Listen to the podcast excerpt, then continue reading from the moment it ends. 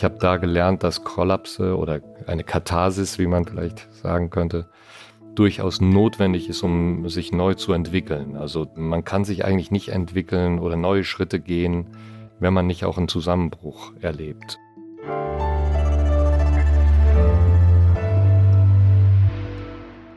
Frisch an die Arbeit. Ein Podcast von Zeit Online über die großen Fragen des Lebens und Arbeitens. Herzlich willkommen zu Frisch an die Arbeit. Mein Name ist Elise Landschek. Meine Stimme könnten Sie vielleicht schon kennen vom Zeit Online Nachrichten Podcast Was jetzt? Ich freue mich sehr, heute hier mit Ihnen zusammen meine Premiere bei Frisch an die Arbeit feiern zu können. Ich bin nämlich die Neue hier. Sie hören mich jetzt alle zwei Monate im Wechsel mit Daniel Erck und Hanna Scherkamp. Als meinen allerersten Gast begrüße ich heute in dieser Folge den Komponisten und Pianisten Volker Bertelmann. Man kennt ihn auch als Hauschka, das ist sein Künstlername. Und auch er hatte richtig was zu feiern in der letzten Zeit. Für seine Filmmusik zu dem Film Im Westen nichts Neues hat er nämlich im März 2023 einen Oscar bekommen. Hallo, Herr Bertelmann. Hallo, guten Tag. Erste essentiell wichtige Frage an Sie. Wo haben Sie ihn hingestellt, Ihren Oscar? Ja, das sagt man eigentlich nicht. naja, aufs Klo ist so Standard, ne? Ja, ich weiß, das ist immer, äh, das wird immer so vielleicht als Scherz äh, benutzt, aber ich habe ihn auf jeden Fall in meinem Studio. Okay. Wie war es denn, als Sie bei der Verleihung waren? Waren Sie ganz aufgeregt, hatten Ihre Rede schon in der Tasche oder haben Sie eigentlich gar nicht damit gerechnet, dass Sie jetzt da auf die Bühne müssen? Ja, da war ich total aufgeregt. Also ich meine, man merkt natürlich sofort, dass das Adrenalin sich in den Körper schießt und man ist dann halt so ein bisschen wie in so einem Tunnel. Ich weiß, ich hatte mich eigentlich darauf gefreut und wir hatten, ich hatte eigentlich für mich gedacht, ach, ich umarme erstmal meine Frau, die neben mir sitzt, aber ich, als mein Name kam und ich merkte irgendwie, ich muss jetzt da hoch, habe ich das total vergessen. Wir haben dann im Nachhinein natürlich darüber auch nochmal uns kaputt gelacht, weil es einfach ja, man kann das planen, wie man will, aber am Ende des Tages ist man dann doch dem Ganzen so ein bisschen ausgeliefert. Also man versucht das dann irgendwie gut zu machen.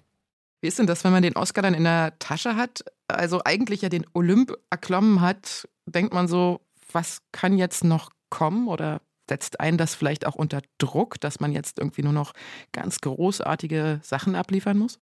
Ich finde, es hat beides. Also es hat sowohl natürlich den Druck, dass man jetzt in einem Stadium ist, wo Menschen, glaube ich, auch Erwartungen an einen haben, weil man natürlich auch mit dem Gewinn sozusagen ein Gütesiegel mitbringt. Und die Leute, glaube ich, schon dann erwarten, dass es dann ein Oscar-worthy Soundtrack ist. Und auf der anderen Seite ist es natürlich so, dass man für sich selbst auch merkt, es werden viele Sachen sozusagen mehr akzeptiert.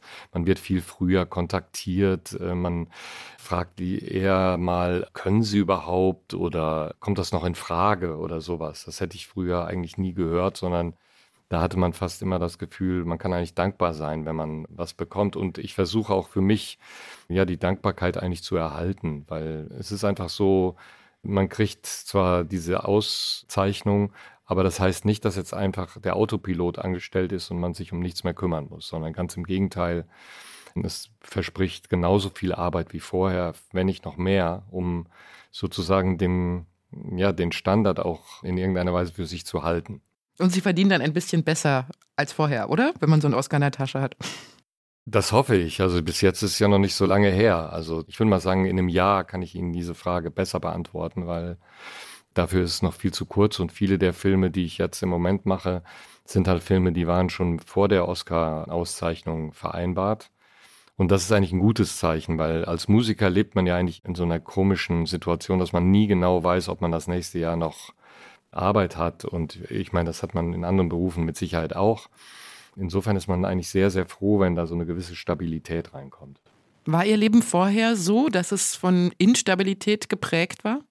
Absolut. Es war eigentlich geprägt von, weiß ich nicht, am 20. kein Geld mehr zu haben, bis hin dazu, dass man irgendwie nicht wusste oder dass man versucht hat, alle Jobs ausfindig zu machen, die irgendwie einem kurzfristig Geld bieten, weil das Risiko, was man eingeht, von seiner eigenen Kunst zu leben, besteht ja darin, dass die Kunst halt nicht zündet. Also, dass man von außen kein, kein Geld kriegt und damit nichts verdienen kann. Vielleicht Ruhm und Ehre, aber kein äh, nichts zu beißen, so ungefähr. Das ist schwierig und das ist, glaube ich, auch wahrscheinlich bei vielen freiberuflichen Tätigkeiten so, dass man eigentlich immer mit einem Bein nicht genau weiß, was bringt einem der nächste Monat.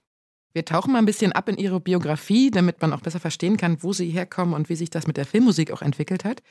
Sie sind Jahrgang 1966 und machen eigentlich erst seit 15 Jahren Filmmusik. Davor waren Sie vor allem Pianist. Wie sind Sie zur Musik gekommen? War das quasi Ihnen in die Wiege gelegt? Ja, vielleicht schon, weil ich bin in einer Familie groß geworden, die halt sehr christlich orientiert war. Wir hatten, gingen halt regelmäßig in die Kirche. Als kleiner Junge ging ich immer in die Sonntagsschule, was so eine Art Gottesdienst für Kinder war. Da war ich schon, ich würde mal sagen, seitdem ich laufen kann, so ungefähr. Oft wurde man da auch betreut, währenddem der Gottesdienst stattfand. Aber grundsätzlich, was sehr schön war, war, dass man dort sehr viel Musik gemacht hat und gesungen hat. Und dann mit neun habe ich dann ein Klavierkonzert gesehen, was bei uns in der Gemeinde stattfand. Da spielte ein Pianist ein Stück von Chopin und ich habe das gehört und habe sofort gesagt, bei dem Mann möchte ich gerne Klavierunterricht haben, weil das war der erste Mensch, der Klavier spielen konnte, den ich gesehen habe, äh, ja, wo das Klavierspielen so, es war so fantastisch. Es hörte sich an wie, also es hat mich total berührt, ja. Und Chopin hat ja auch so eine sehr tiefe Melancholie in seinen Stücken und ich glaube, das hat mich total umgehauen. Und wann haben Sie dann entschieden, dass es auch Ihr Beruf werden soll? Ja, eigentlich gar nicht. Also ich habe eigentlich immer Skepsis gehabt und Zweifel.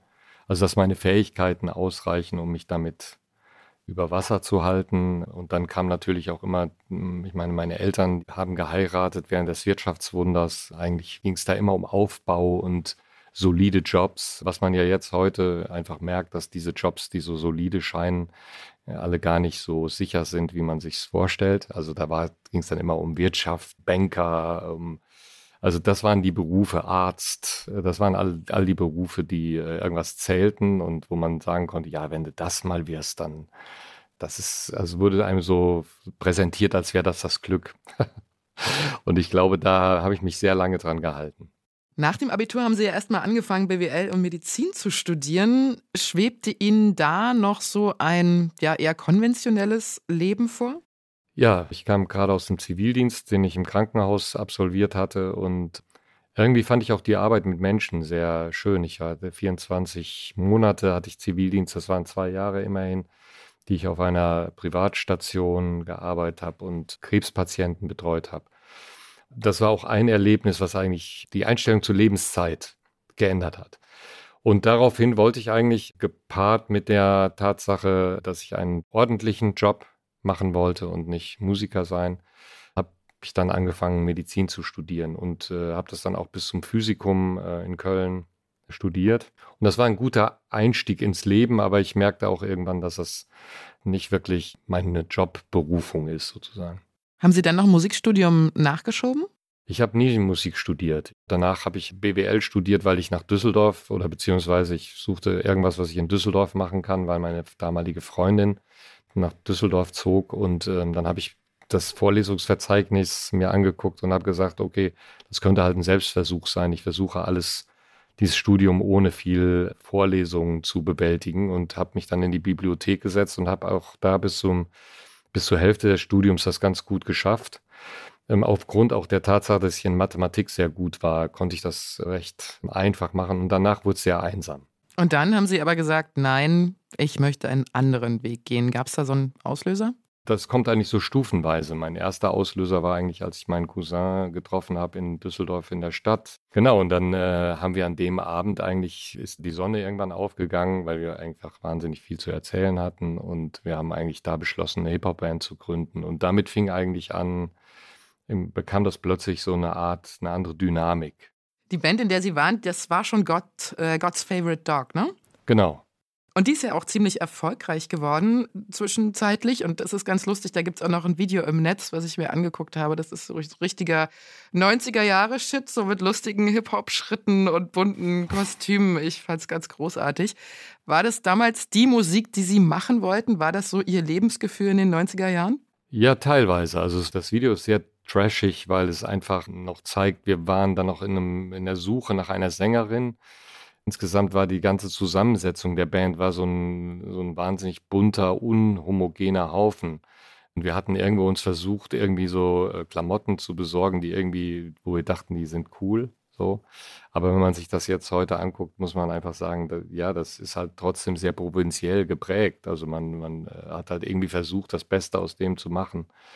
Und damals war halt so ein bisschen die Bestrebung, eigentlich gerne Hip-Hop zu machen, vielleicht sowas wie Stereo MCs. Das war zu dem Zeitpunkt so eine Band, die so eigentlich so, so eine Art Gesangsrap machten. Also es war so eine Mischung aus Trip-Hop, Hip-Hop und vielleicht auch ein bisschen was von Crossover-Musik, also von den Chili Peppers, äh, sowas in diese Richtung. Das waren alles Musiken, die sehr physisch waren. Das fand ich zum Beispiel ganz toll. Also ich fand Stage Diving toll. Ich fand auf der Bühne rumspringen und weiß nicht, zu äh, nass geschwitzt nach einem Konzert irgendwie von der Bühne zu gehen und die Leute zu sehen, wie die tanzen und das fand ich super, aber eigentlich, wenn ich im Nachhinein zurückdenke, ähm, muss ich sagen, ich als Person, als Volker, war eigentlich da nicht so richtig präsent. Also mich hat eigentlich die Technik und die, wie soll ich sagen, der Vorgang, der hat mich interessiert und auch das Schreiben von Musik. Aber eigentlich, ich habe mich da nicht so wiedergefunden. Ich bin eigentlich erst mit Hauschka, also mit meinem Projekt Hauschka, eigentlich erst da angekommen,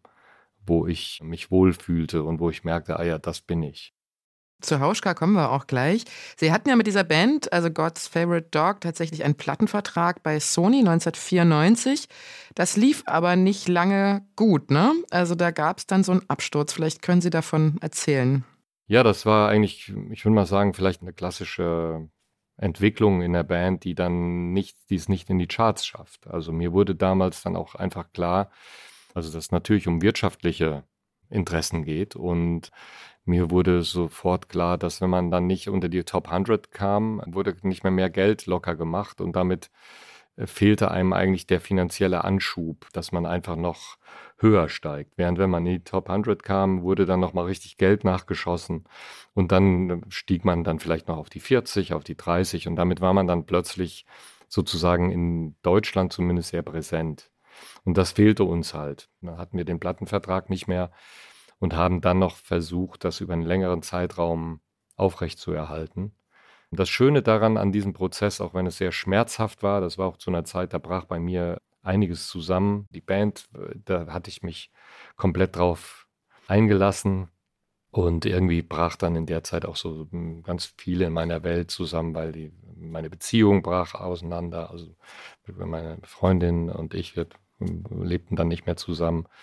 Und das war für mich eine harte Zeit. Also da merkte ich, äh, da fehlte mir Orientierung. Ich hatte irgendwie wusste nicht mehr genau, was ich eigentlich will. Der Sänger, mein Cousin, der ging dann ins Kloster, ins französische Kloster und wurde Buddhist. Und ich habe dann für mich entschieden, okay, ich muss jetzt irgendwie für mich irgendwie ein Leben finden, was äh, irgendwie weitergeht, über die Band hinaus.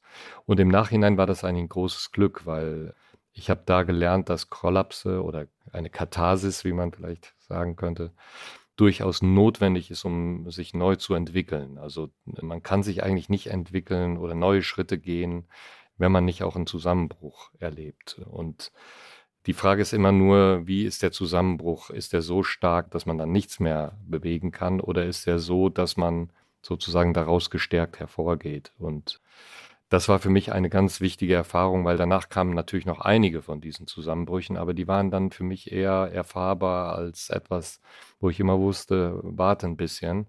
Das ist schmerzhaft und das wird ein langes Tal werden, so. Das hört sich jetzt sehr theoretisch an, aber es ist eigentlich, man hat plötzlich in seiner DNA das Gefühl, man kann durch so einen, durch so eine Durststrecke durchgehen und man ist nicht, man ist danach nicht irgendwie reif für die für die Psychiatrie. Wie sind Sie damals aus diesem Loch wieder herausgekommen? Hat Ihnen da auch die Musik geholfen? Die Musik schon, aber in dem Fall hat mir eigentlich mehr geholfen der Sport. Also ich habe eigentlich sehr viel dann gelaufen in der Zeit. Also ich habe sehr viele Waldläufe gemacht.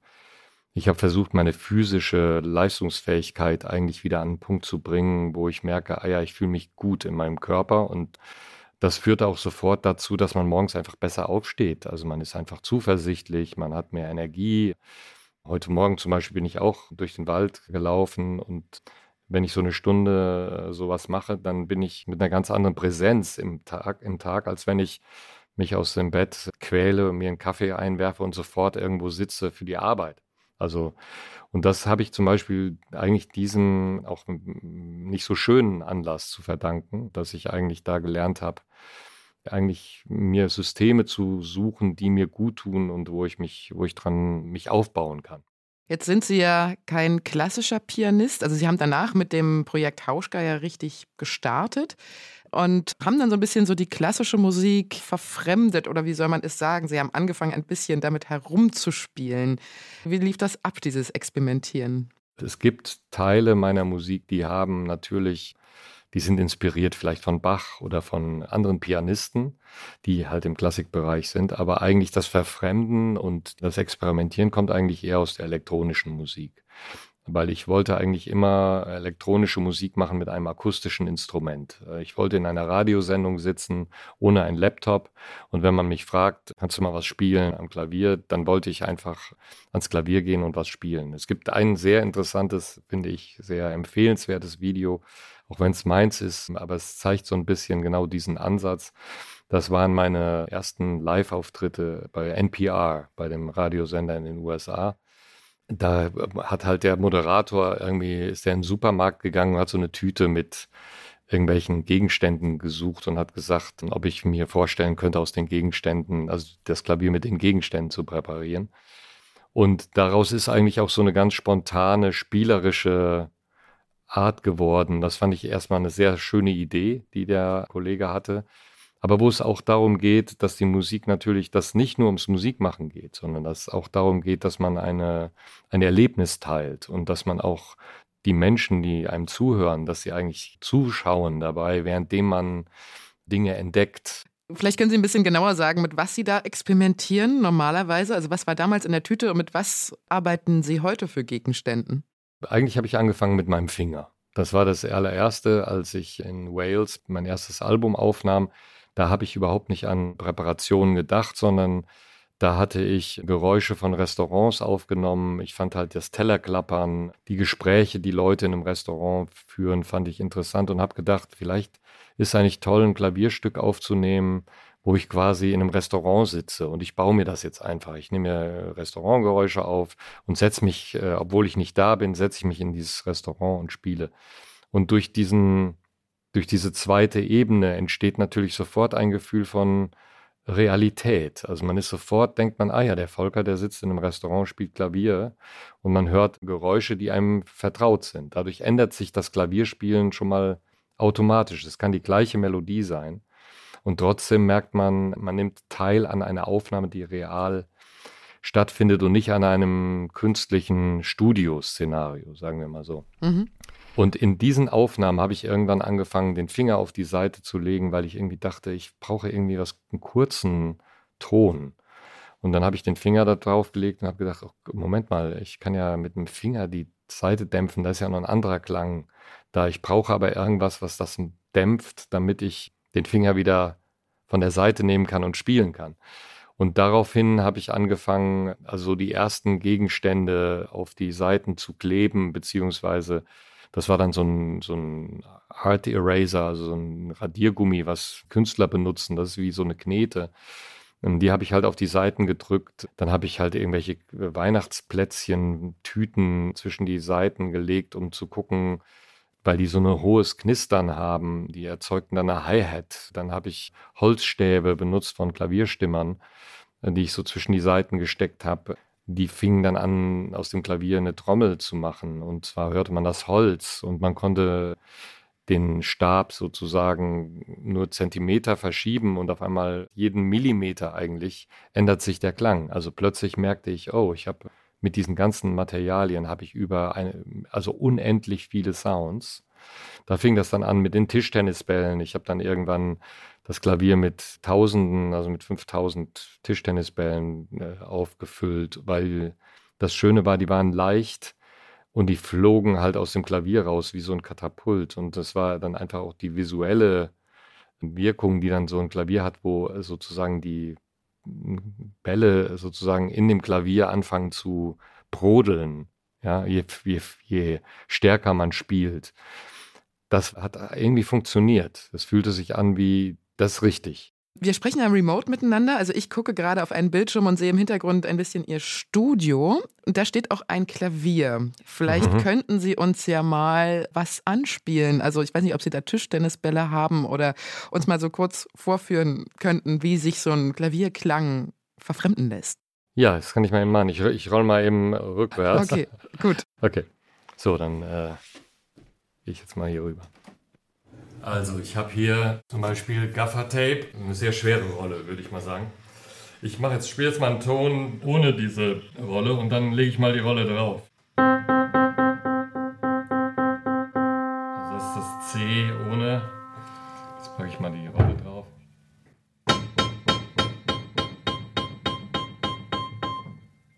Das macht zum Beispiel sowas. Die Taste daneben, die wird schon wesentlich fester. Also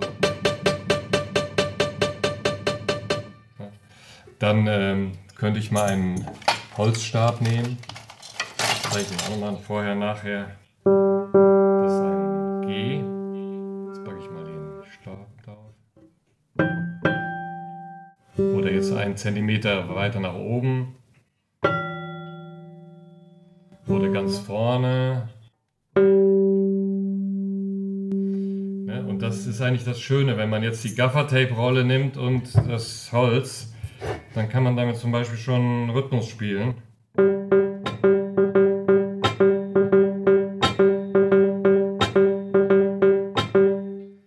Das fand ich halt faszinierend, dass das Klavier eigentlich so plötzlich zu einem Schlagzeug wird. Also es verbergen sich mehrere Instrumente in einem. Ne? Also man kann damit sehr viel machen und wenn man ihre Musik ein bisschen kennt, dann erkennt man auch sofort diesen Sound. Wie ist das bei der Filmmusik? Da arbeiten Sie ähnlich. Also wie läuft es eigentlich überhaupt? Sie bekommen das Material und dann setzen Sie sich ans Klavier mit Ihren ganzen Utensilien und denken sich was aus? Oder wie schreiben Sie so einen Soundtrack wie für Im Westen nichts Neues? Also das komplett unterschiedlich bei jedem Film. Also es gibt Filmemacher, die möchten gerne oder Regisseure, die möchten gerne, dass die Musik ihnen vorliegt oder Ideen, bevor sie überhaupt anfangen zu drehen.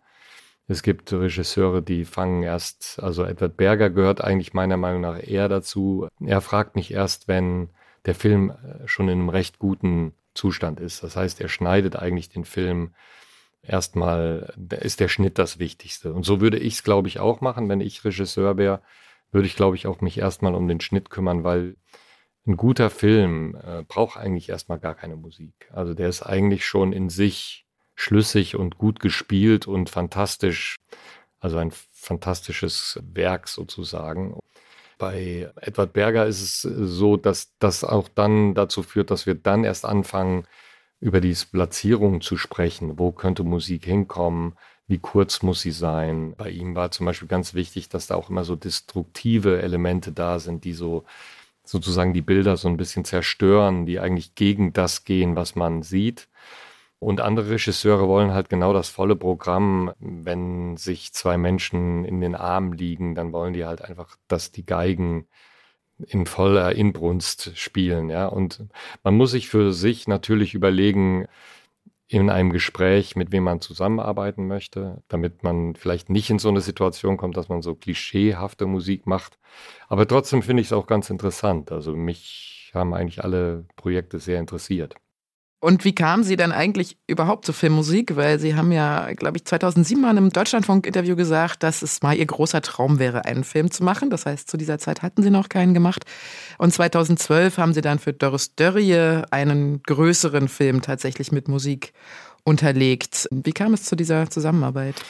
Das war eigentlich zu der Zeit wie bei allen anderen Zusammenarbeiten auch, dass äh, Leute, ähm, die Filme machten, zu meinen Konzerten oft kamen. Also sie hatten meine Platten gehört und kamen eigentlich, um die Musik zu hören. Und bei Doris war es halt so, dass sie dann irgendwann zu mir kam nach einem Konzert und fragte, ob ich, äh, also sie hätte das Konzert gehört, sie wäre wahnsinnig begeistert äh, und ähm, ob ich mir vorstellen könnte, für ihren Film die Musik zu machen. Und dann habe ich gesagt, ja, also kann ich mir vorstellen. Weil, natürlich war ich total beglückt, weil es einfach zum ersten Mal auch eine ganz konkrete Anfrage gibt. Und das ist ja beim Film nicht immer so einfach. Man kriegt zwar manchmal so eine Anfrage, wo jemand sagt, hey, ich kann mir das vorstellen äh, mit dir und dann hört man nichts mehr. So. Und das ist ganz eigentlich, ich würde mal sagen, nicht der Standard, aber hm, das passiert sehr häufig. Und deshalb war ich eigentlich sehr froh, dass sie sofort gesagt hat, äh, ne, sie wird das super gerne mit mir machen. Und dann haben wir kurze Zeit später dann losgelegt. Mhm. War es schwieriger, eine Filmmusik für so einen Kriegsfilm wie Im Westen nichts Neues zu machen, als für einen Film von Doris Dörrie? Nein, eigentlich grundsätzlich sind die Filme, ich würde mal sagen, alle gleich. Sie unterscheiden sich natürlich in der Menge der Musik und ich würde mal sagen, sie unterscheiden sich oft auch in der Klarheit, also wie Musik eingesetzt werden muss. Manche Geschichten die, also ich finde zum Beispiel im Westen nichts Neues, ist eine ganz klare Geschichte. Also man hat halt eine ganz klare Vorstellung, wo die Reise hingeht. Sie ist nicht kompliziert, aber die Botschaft, die in dem Film steckt, die ist ganz klar und das macht es insgesamt einfacher als jetzt für, zum Beispiel für einen verschachtelten Thriller oder ein, weil da muss man so viele verschiedene emotionale Zustände treffen und auf der anderen Seite, wie wir ja vorhin schon besprochen haben, man will halt möglichst vermeiden, Gefühle zu doppeln. Also man muss eigentlich nicht ein gutes Schauspiel, muss man nicht noch mit dem gleichen, mit der gleichen Aussage nochmal musikalisch doppeln. Das ist eigentlich, damit macht man das Schauspielen eigentlich schlechter. Und dafür bin ich nicht äh, angetreten. Ich will ja den Film äh, stärker machen. Und dann haben Sie sich quasi über, ich weiß nicht, Wochen, Monate überlegt, was wäre so ein Grundsound für diesen Film? Und dann haben Sie angefangen, das aufzunehmen? Für den Westen nichts Neues. Mhm. Nein, das war so, wir haben einen Tag in Berlin, also Edward Berger hat mich angerufen, hast du Lust, mal vorbeizukommen, dir den Film anzugucken, vielleicht möchtest du die Musik dafür machen. Ich habe gesagt, ja wann? Ja, vielleicht nächste Woche. Wir haben ein Kino gemietet, wir wollen uns den Film gemeinsam angucken. Und dann haben wir uns den zusammen angeguckt und ähm, ich habe gesagt, möchte ich gerne machen, weil der Film war sehr stark. Er hat mir, hat mir sehr. Der war komplett ohne Musik oder gab es da so eine Art, weiß ich auch nicht, Mustermusik? Tempmusik nennt man die. Ja, die gab es, aber die war nicht sehr ausformuliert. Das waren eigentlich eher wie so atmosphärische Musiken im Hintergrund, die so ein bisschen signalisierten, na, hier soll Musik hin. Und das ist auch manchmal ein bisschen irreführend, weil wenn man das für ernst nimmt, dann denkt man, ah, okay, die Musik ist so gemeint. Und dann schreibt man dann eher in so eine Richtung, als dass man in eine Richtung schreibt, die eigene ist, sozusagen. Äh, weil man oft denkt, dass die Temp-Musik schon eine Aussage trifft. Aber bei vielen ist das gar nicht so. Das ist eigentlich nur eine Verlegenheit. Auf der anderen Seite gibt es hier einem die, den Hinweis, wo Musik hin muss. Und ich bin dann auf der Rückreise von Berlin, von der Kinovorführung, bin ich dann nach Hause gefahren und habe gedacht, ich werde den Soundtrack mit einem Harmonium machen, weil das ist ein Instrument aus dieser Zeit und ich würde das gerne probieren. So, ähm, da fiel mir halt das Instrument meiner Urgroßmutter ein, was ich im Studio hatte und habe dann gedacht, irgendwie verband ich dieses Harmonium von der Zeit her mit Menschen aus der Jahrhundertwende zwischen 1800 und 1900. Und irgendwie dachte ich, das Instrument ist eigentlich genau das Richtige dafür. Und interessanterweise habe ich am nächsten Tag die erste Idee, die Dreiton-Idee, dem Edward geschickt. Und insofern war das eigentlich nur eine, eine Sache von drei Tagen. Wie ist es eigentlich in diesen Filmteams? Die sind ja meistens sehr groß und sehr viele Leute wollen mitreden. Ist das auch so ein Problem, dass ihnen vielleicht manchmal die Idee auch zerquatscht wird und sie sich ärgern? Ja, ständig. Ich würde mal sagen, das Wort zerquatscht ist vielleicht da falsch, aber es wird ständig diskutiert. Das hat natürlich in beiden Richtungen Auswirkungen. Also es kann sein, dass man einfach richtig gener also genervt ist manchmal von der Diskussion. Aber es gibt zum Beispiel auch Diskussionen, zum Beispiel im Moment arbeite ich an dem nächsten Film von Edward Berger, da ist zum Beispiel die Diskussion fantastisch, weil sie einfach konstruktiv und es geht halt immer in eine Richtung, dass man was Gutes machen will. Und da bin ich total bereit, Diskussionen zu führen, bis es nicht mehr geht. Sie arbeiten ja wahnsinnig viel. Ne? Sie hatten im Vorgespräch mir erzählt, dass Sie gerade schon wieder an drei weiteren Filmen sitzen. In der Vergangenheit haben Sie auch Musik für Podcasts gemacht. Sie haben für die New York Times gearbeitet, wie der ABB. Verschiedenste Dinge immer gleichzeitig. Wie schaffen Sie das? Schlafen Sie wenig oder haben Sie ein Geheimrezept, das alles unter einen Hut zu bekommen? Ich bin halt sehr organisiert, obwohl ich eigentlich früher dachte, ich wäre es nicht. Aber ich bin eigentlich jemand, der einen sehr klaren Rhythmus braucht in, im, im Leben und dann kriege ich auch sehr viel geschafft. Und der Rhythmus heißt eigentlich, ja, dass man einfach eine gewisse Regelmäßigkeit hat mit Aufstehen, einer bestimmten Zeit, wann man im Studio ist, wann man arbeitet.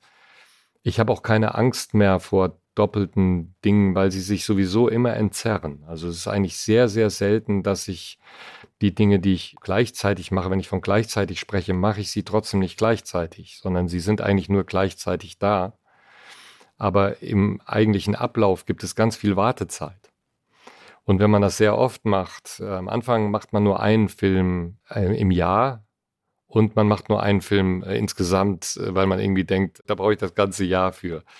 Und dann merkt man auf einmal, dass es braucht einfach wesentlich weniger Zeit. Und dann fängt man an, sich das so ein bisschen, ja, dass einem auch nicht langweilig wird. Dann sagt man halt zu mehreren Sachen, dass man das machen möchte. Und die befruchten sich auch gegenseitig. Also man ist zum Beispiel während der Zeit von äh, Im West nichts Neues, habe ich auch gleichzeitig den Film War Sailor gemacht, der äh, dann interessanterweise auch ein Oscar-Kandidat wurde für Norwegen, also für das Land Norwegen, sodass ich bei den Oscars dieses Jahr zwei Filme hatte ähm, zumindest in der Shortlist, was gar nicht meine Absicht war. Aber das ist, diese beiden Filme sind eigentlich gleichzeitig entstanden. Kriegen Sie dann trotzdem auch noch Ihr Privatleben mit unter einen Hut? Also Sie haben ja auch Kinder. Sie haben gesagt, man muss gut strukturiert sein, organisiert sein. Ja, wie viel Zeit bleibt für Freizeit? Das Problem ist vielleicht so, mein Beruf ist halt im Prinzip auch was meine Leidenschaft. Und dadurch empfinde ich eigentlich die Arbeit nicht als Arbeit. Und das macht es natürlich nicht einfacher, weil man dadurch natürlich für sich selbst immer sagt, ja, oh, ich habe Lust, Musik zu machen. Aber ich koche jeden Mittag für unsere Familie. Wir haben mittags immer einen Mittagstisch, wo wir alle zusammensitzen. Und das ist zum Beispiel eine sehr schöne Zeit, weil wir Geschichten erzählen vom Tag. Also mein Sohn, wenn er von der Schule kommt, kann er, erzählt er ein bisschen was. Und ich bin halt einfach, nehme daran teil. Und zum Beispiel die Wochenenden sind eigentlich für mich auch eine, eine Zeit, die einfach für die Familie da ist. Es sei denn, ich bin gerade unterwegs und am Reisen, aber durch die Tätigkeit im Studio habe ich viel mehr Zeit für die Familie als während der Touren, die ich gemacht habe, weil da war ich immer weg. Und das war sehr schwierig, finde ich, für eine Familie damit klarzukommen. Wie ist denn das mit so äh, großen Komponisten, Filmmusikkomponisten wie zum Beispiel Hans Zimmer, die, glaube ich, auch mit Leuten zusammenarbeiten, die ihnen dann auch zuarbeiten oder gar selbst Kompositionen vorschlagen? Ich weiß nicht mhm. genau. Funktioniert das so, dass wenn man besonders viele große Filme macht, dass man auch mit Leuten zusammenarbeitet an solchen Projekten? Das muss man. Also man muss äh, bei einem großen Film, kann man nicht alleine arbeiten. Das ist unmöglich. Also wer mir erzählt, er ist ein, ein einzelner Komponist und er macht alles alleine, das kann nicht funktionieren. Das hat einfach damit zu tun, dass man, das fängt schon damit an, dass man jemanden braucht, der einem hilft bei dem Notenschreiben der Orchesterpartituren, weil das alles in einem Tempo ablaufen muss, was man, was rein menschlich nicht schaffbar ist. Die Frage ist halt, wie weit geht man? Also es gibt Assistenten, ich habe auch Assistenten, mit denen ich arbeite. Und da ist immer die Frage, wo hört die Kreativität auf und wo fängt sie an und wie weit will man sozusagen sie teilhaben lassen. Ich würde fast sagen, dass 20 Prozent des Musikkomponisten oder der Musikkomponistenarbeit ist eigentlich nur das Schreiben. Und 80 Prozent ist eigentlich immer Anpassen. Also man ist ja dann in so einem, in so einer Produktionsmaschine. Und für dieses Anpassen, da kann man sehr gut Assistenten einstellen, die dann auch einem helfen, ähm, also die für sich selbst sehr viel lernen. Mein Gefühl ist eigentlich, sie langsam dahin zu führen, dass sie irgendwann quasi mich nicht mehr brauchen. Und deshalb glaube ich, ist das ein Weg. Aber grundsätzlich haben die großen Komponisten alle Hilfe. Können Sie sich eigentlich vorstellen, auch was ganz anderes zu machen als ja, Musik, Filmmusik, Komposition?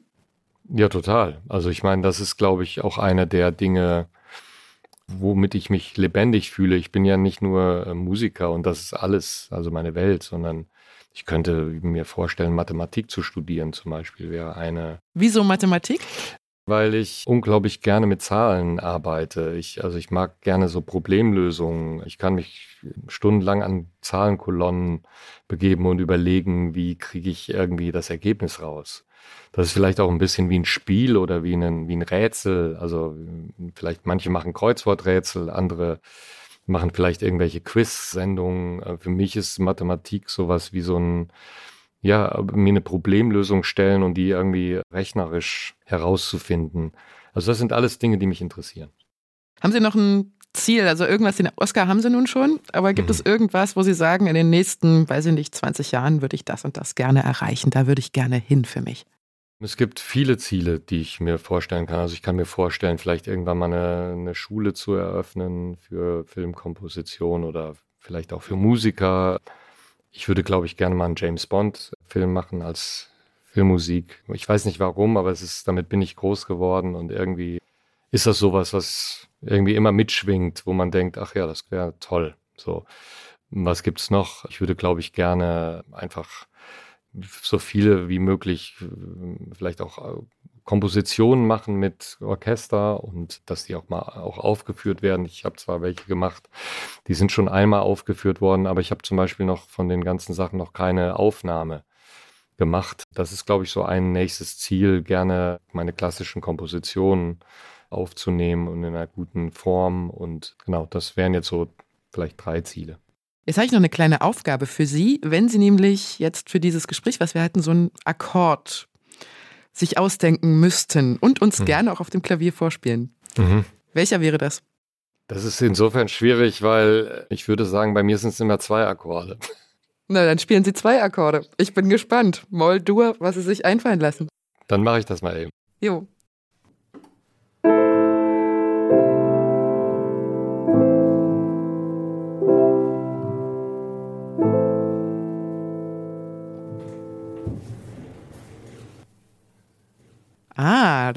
Das ist interessant. So ein bisschen melancholisch verspielt, würde ich es beschreiben.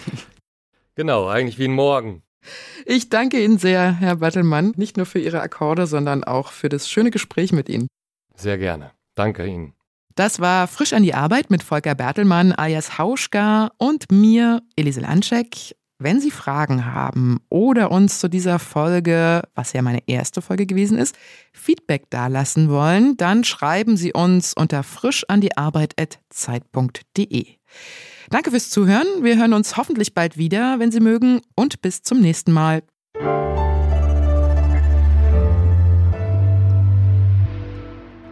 Frisch an die Arbeit, ein Podcast von Zeit Online. Produziert von Pool Artists.